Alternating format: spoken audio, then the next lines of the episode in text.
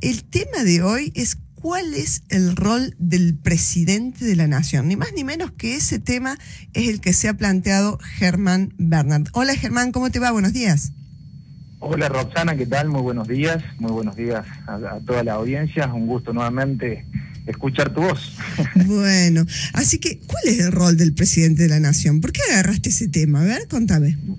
Bueno, es un poco producto de, toda esta fiebre por el debate y demás, que obviamente para los comunicadores es un, es un momento muy interesante, que se pueden analizar eh, varias cuestiones y demás.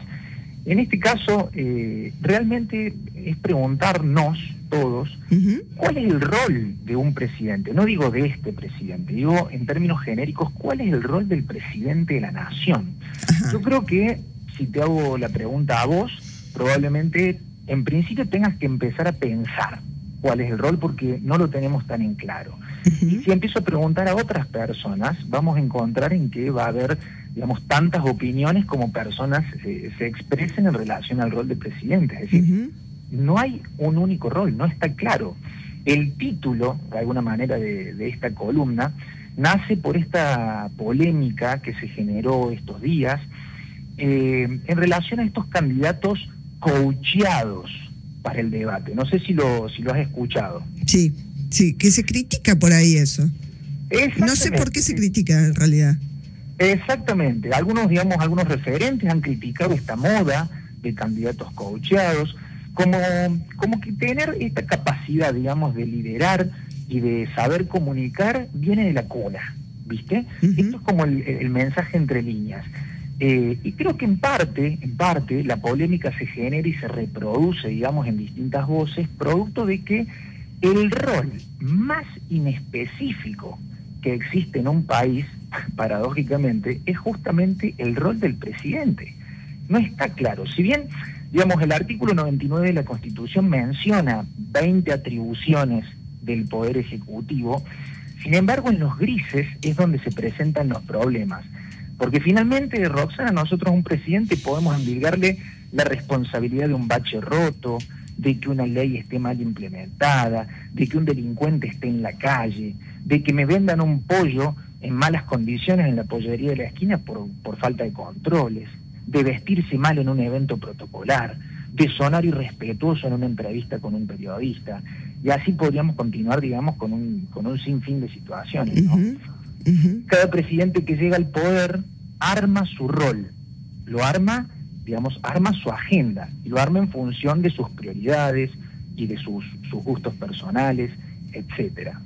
Nosotros cuando hablamos de rol, eh, Roxana, no hablamos de cargo, no hablamos de lo que dice nuestra tarjeta de presentación, sino que hablamos de las funciones concretas que tenemos que desempeñar de lunes a viernes.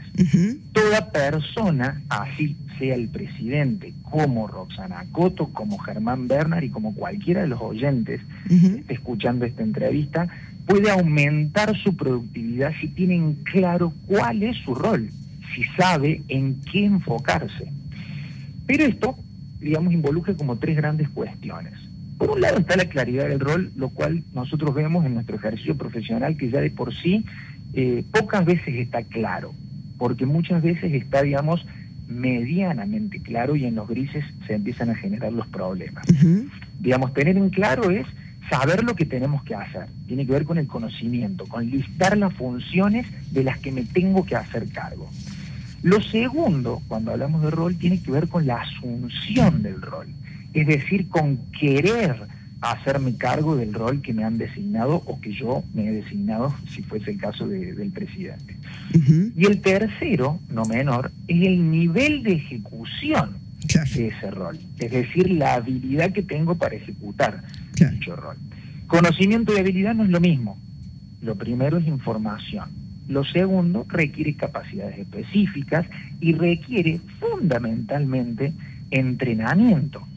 Por tanto, dicho esto, digo, eh, digamos, cada presidente puede ponderar cuestiones distintas y por ello puede armar sus propias agendas, puede de alguna manera armar su propio rol y podríamos discutir si eso está ok o si deberíamos, no sé, regularlo como sociedad. Ahora bien, de lo que sí estoy 100% seguro es que en todos los casos una de las competencias centrales en el rol de un presidente es la de comunicar. El presidente debe ser un excelente orador. Y esto no necesariamente viene de la cuna, esto se entrena como cualquier otra actividad en la vida, como cualquier otra habilidad. Tengamos en cuenta, Roxana, que una palabra de un presidente de la nación modifica realidades concretas de la gente. Por lo tanto, es acertado que un presidente se entrene en esta habilidad específica. No, solo no está nada mal coacharse, es necesario. Absolutamente, yo creo que es una necesidad porque tiene implicancias concretas en la realidad eh, posteriormente. No lo digo solo para un debate presidencial, esto debería ser parte del ejercicio profesional, esto debería ser parte del rol de un presidente en sus funciones diarias.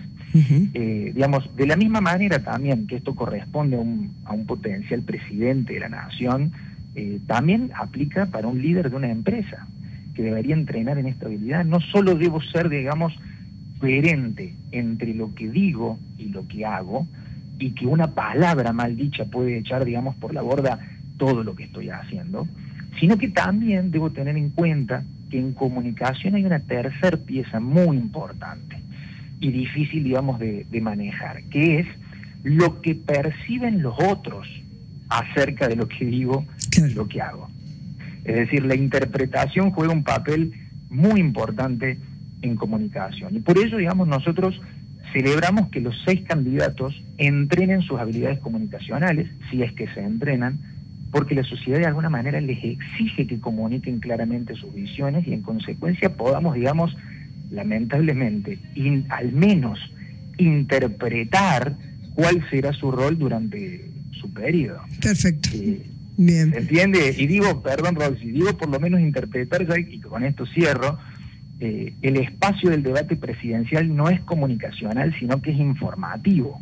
Digamos, es unidireccional, sin posibilidad de, preguntas y respuestas bueno, toda una temática que es compleja y que si te parece también podemos desarrollar en, alguna otra columna. Totalmente, porque además se nos viene otro, otro debate el próximo domingo, así que a partir de eso podríamos hacer ese análisis el ah. martes que viene, ¿no? Absolutamente. Porque se notó, se notó que, que, faltó un poco de preparación. Va, uno de los candidatos, por ejemplo, Gómez Centurión, no le pegó nunca con el tiempo, nunca. Se pasó sistemáticamente en, toda, en todas las ocasiones, ¿no? Después... Absolutamente. Y la, la claridad en los mensajes también ordena después los procesos. Si yo soy claro en los mensajes, en los mensajes que doy, eso tiene impactos concretos en la realidad de las personas. Esto no es un dato menor. Bien. Con lo cual, la pregunta es, ¿cómo no nos vamos a entrenar si tenemos pretensiones de ser presidente de la nación? Totalmente. Al revés la lógica.